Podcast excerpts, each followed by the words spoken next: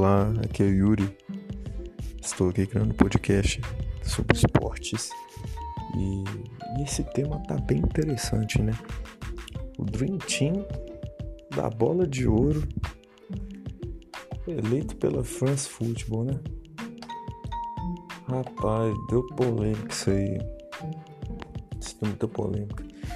Como você sabe, eu sou amante do futebol já faz 16 anos, né?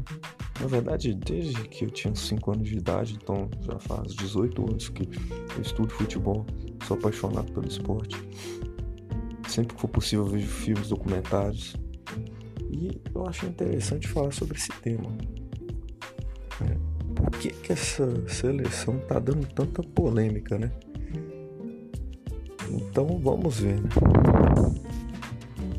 Começando pelos goleiros, claro é o Lev Yashin, né? Bom, por tudo que o Yashin representou na história do futebol, na história dos goleiros, principalmente no século XX, na década de 70 o Yashin ele foi simplesmente fantástico, né? Ele foi o goleiro recordista de clean sheets e, e ele acabou revolucionando a posição, até pelo jeito pouco convencional dele, né? Com essa boininha aí. Mas em forma de brincadeiras à parte, é... eu acho que o, o, o, goleiro ele é uma posição que ele tende sempre a passar por processo de evolução. Qual foi o próximo estágio da evolução do goleiro? Jogar com os pés. Então, eu creio que o Yashin, apesar dele ter sido um goleiro absurdo, né? Os números dizem que ele foi fantástico, campeão de Champions, campeão de tudo. Conduziu a Rússia a incríveis campanhas na Copa, né? Se não me engano, chegou a ser terceira colocada. É, é uma, a posição de goleiro é bem complicada, né, cara?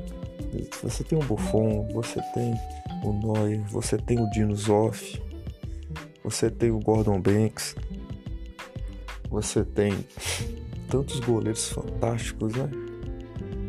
Eu falo, só na década atual a gente já viu Cech, a gente já viu Casillas, a gente já viu Buffon, apesar do auge do Buffon ter sido no início dos anos 2000. A gente teve o Neuer, que é fantástico. A gente teve. Agora a gente tem, né? O Oblak, que é um baita de um goleiro. Teve o De Gea. Então, agora olhar do ponto de vista histórico, eu colocaria o Buffon. Eu colocaria o Buffon por tudo que o Buffon construiu na carreira dele e por tudo que ele representou para o futebol italiano. Por ser um dos goleiros mais longevos de todos os tempos, né? O Buffon já tem mais de 20 anos de carreira. Então, e você sabe vocês, o auge dele, ele foi o melhor goleiro que eu vi. Ele no auge foi o melhor goleiro que eu vi. Vamos lá. Vamos para os defensores então, né?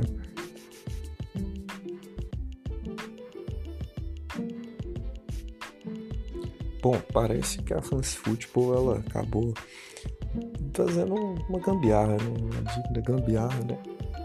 Porque ela colocou o Cafu como um zagueiro e ele, ela poderia também ter colocado o Maldini como lateral esquerdo, né?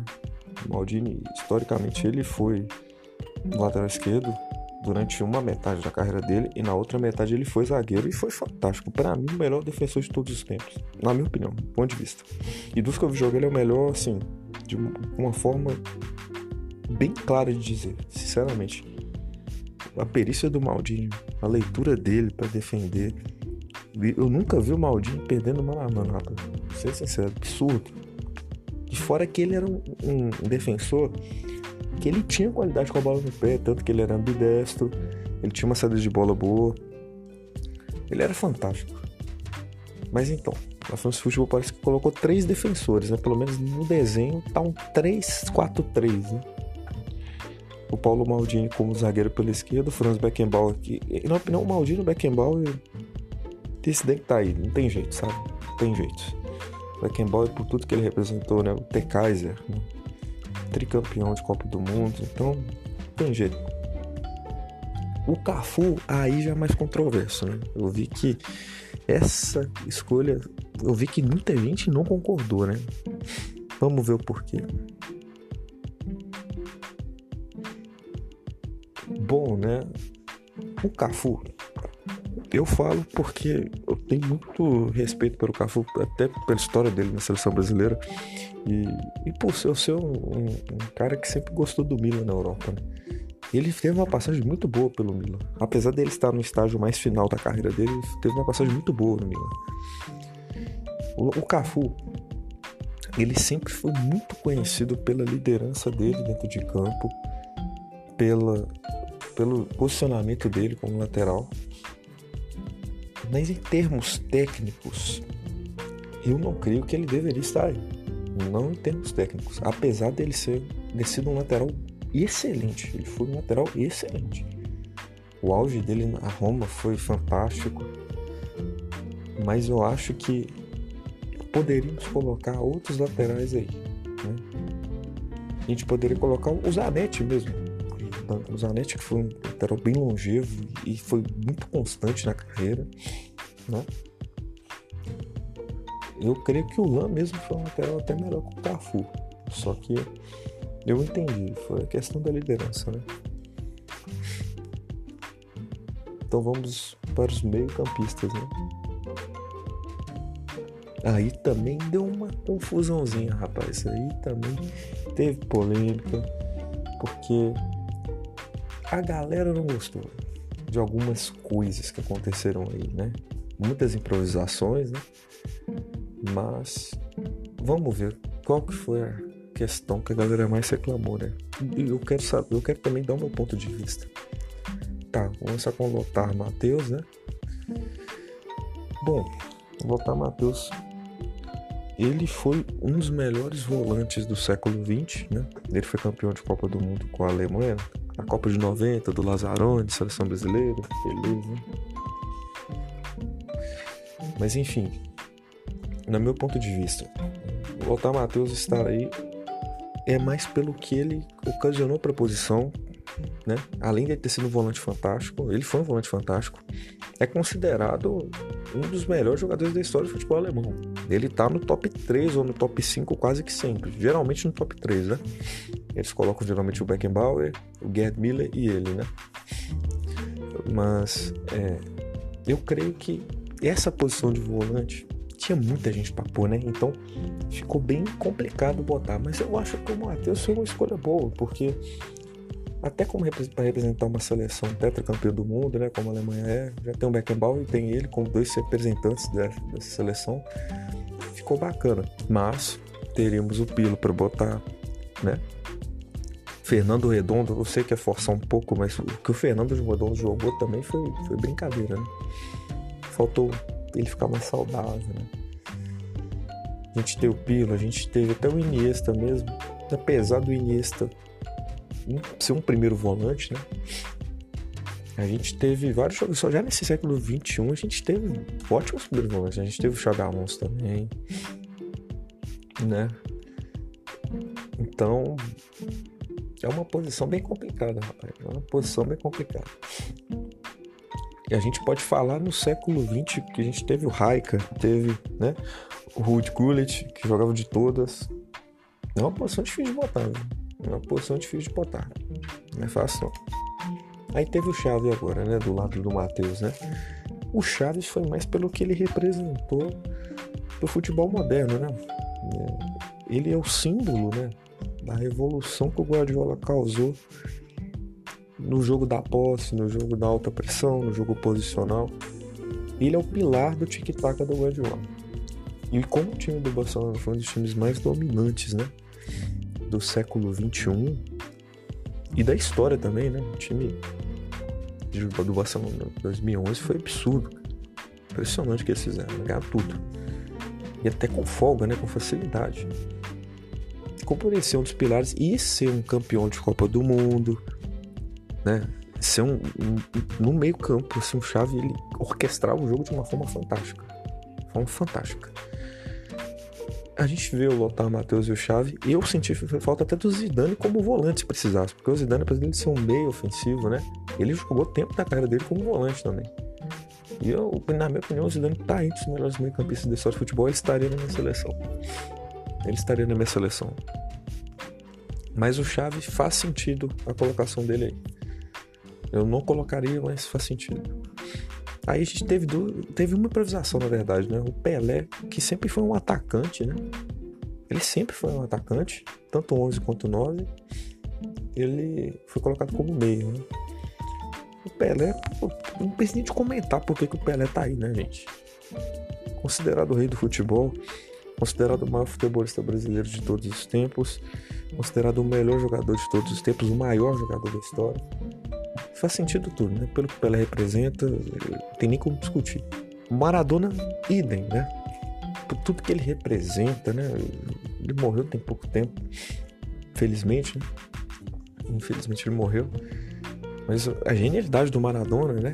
É, é incrível, né? Tanto que muita gente, né? É, quando viu o Messi estourando no Barcelona, os movimentos do Messi lembram um pouco os do Maradona. O controle com a bola canhota, as arrancadas. Eles, muitos argentinos diziam que ele era até uma encarnação do Maradona. Né? O Maradona era fantástico. Né? A qualidade dele, né, dentro de campo era incrível. E, e, a, e, a, e dizem, né, as boas línguas, que a atuação dele no título da Argentina de 86 foi a melhor atuação individual de um jogador de futebol na história da Copa do Mundo. Pelo fato de ter realmente carregado a Argentina nas costas, né? Participou de praticamente todos os gols da Argentina. E era um gênio, né? Fez o Napoli se tornar uma potência europeia, campeão da Copa da UEFA, né? ídolo no Boca Juniors. O que faltou pro Maradona foi um pouco de foco na parte final da carreira dele, né? Ele, ele, precisava de focar um pouco mais. Se ele tivesse um pouco mais de foco, ele seria ainda maior do que já é. Que para mim, ele tá entre os três melhores jogadores de todos os tempos, né? Eu poderia colocar o Cruyff, o Maradona e o Pelé? Posso, né? Em termos históricos, né? E é isso que eu ia falar. Faltou, eu senti falta do Cruyff nessa seleção. Faltou o Cruyff aí. É, o Cruyff foi considerado o melhor futebolista do século XX, né? O melhor futebolista europeu do século XX. Então é meio contraditório, né? Uma seleção cheia de jogadores europeus está sem Cruyff, né? Tudo bem que a ala dele é bem corrida, mas o Cruyff merecia, né? Dizem que o Cruyff, né, foi o potencializador do futebol arte, né? A Holanda de 74, ela era impressionante. Ela era um jogo de rotação incrível, né?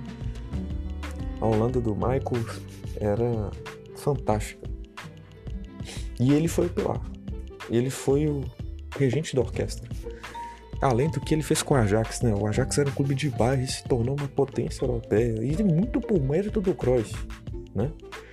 E por tudo que o Cruyff causou pro futebol nos anos 70, eu acho que ele merecia estar nessa seleção dos melhores da história. O trio de ataque, pois é, né, rapaz? Eu sou daqueles que eu coloco sim Messi e Cristiano Ronaldo é, como dois dos grandes atacantes da história do futebol mundial, né? Pelos números, pela dominância deles durante mais de 10 anos, né? É impressionante, né? E ainda numa era onde o futebol ele está mais, de certa forma, mais complicado de jogar, né? Ele está é, um jogo de marcação mais puxado, as táticas estão ainda mais aprimoradas. Eu não vou dizer evoluídas, vou dizer aprimoradas, até porque o esporte vai se tornando mais velho e o, o jogo vai é, se modernizando, entre aspas, né? Messi com a genialidade dele, né? É impressionante, né? Ele arma, ele dribla, ele chuta. Absurdo que ele faça. O Cristiano Ronaldo, com toda a perícia dele de longevidade e além da genialidade dele para fazer gols, né? além da técnica apurada que ele tem, né? Porque ele surgiu como um ponta esquerda, ganhou bola de ouro, a primeira bola de ouro dele no United como campeão de Champions League foi como ponta esquerda. Ele era um jogador mais flutuador do que ele é atualmente, do que ele foi no Real Madrid.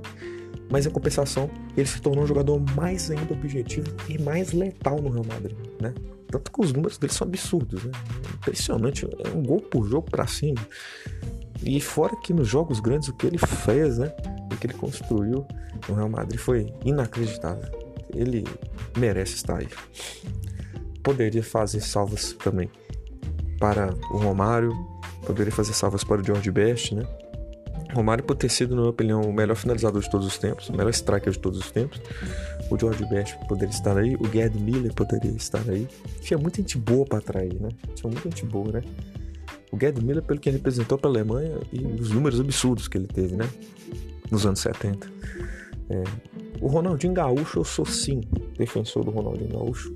E, temos técnicos, sou o jogador mais técnico que eu vi por tudo que ele fez, eu, eu poderia colocar ele aí. Na minha lista individual, ele está entre os melhores que eu vi, no meu 11. Né? Essa posição de ataque é difícil, rapaz. Tem Alfredo de Stefano, né? Ele foi fantástico, né? E aí tem o Ronaldo Fenômeno, que o Ronaldo no auge foi um negócio inexplicável, né? Inexplicável o que o Ronaldo fez. É... O que ele jogou no Barcelona, rapaz. Na Inter ele foi bizarro também, mas no Barcelona o que ele fez foi brincadeira, velho. Brincadeira. Uma, uma, uma, uma, genialidade absurda. Né? Explosão de velocidade, técnica, finalização. Incrível. Né? Ronaldo Nazário jogou. Uma pena que tantas lesões atrapalharam ele, né? Mas não deixou de tornar ele esse gênio que ele é, né? Enfim, assim, em relação a seleção, eu vou dar minha opinião. Essa seleção da, da bola de ouro.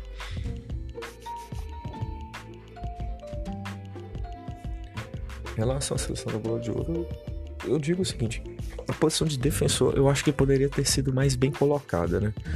Eu poderia colocar o Capita Carlos Alberto Torres na lateral direita, né? Tinha um Faquete também. Então, tinha muita gente para botar aí, né? Tinha muita gente para botar aí. Eu poderia colocar a seleção até com três zagueiros, né? Colocar o Franco Baresi, porque para mim o Baresi deveria estar nesse 11 inicial. Eu poderia colocar o Baresi, o Beckenbauer e o Maldini. Eu poderia fazer um 3-4-3, um 3-3-4. Pra quê? A seleção da história. Eu preciso de ter um esquema tático totalmente definido, sabe? Eu não creio que tem que ter. a gente tá falando dos melhores jogadores de todos os tempos, né? Poderíamos colocar um 3-4-3, né? Um 3-3-4, sei lá, um das antigas, né? dos anos 80. Eu senti falta do Baresi, eu senti falta do Johan Cruyff. Foram as duas faltas que eu mais senti, do Baresi e do Cruyff. Na minha opinião, são jogadores que não deveriam faltar nunca nisso. O Baresi por ter revolucionado a posição de líbero, por ter sido um defensor inacreditável em termos de técnica. O Johan Cruyff por ter sido revolucionário nos anos 70. Né? Mas no geral, eu concordei com a do Maldini, com a do Beckenbauer, a do Yashin pelo que ele representou para os goleiros né, do futebol mundial, a do Maradona, a do Pelé, óbvio, a do Messi e do Cristiano Ronaldo também concordei, a do Ronaldo Nazário eu colocaria, mas eu entendo que é discutível, porque teve muito star que é bom, né? A gente teve Ronaldo Nazário, a gente teve Romário, a gente teve é, Marco Van Basten, teve. A gente teve tantos strikers bons, né? que é até difícil pôr, né? Mas enfim, é um teste, é o meu primeiro podcast, estou aqui como um hobby mesmo, meu nome é Yuri. E caso vocês tenham gostado, vocês podem mandar mensagem que eu continuo com isso aqui. Isso aqui é um, uma distração para as minhas férias, mas como eu sou um amante do futebol, sempre estudei futebol, eu tive vontade de fazer isso. Valeu, agradeço por a atenção de todos vocês. Boa noite.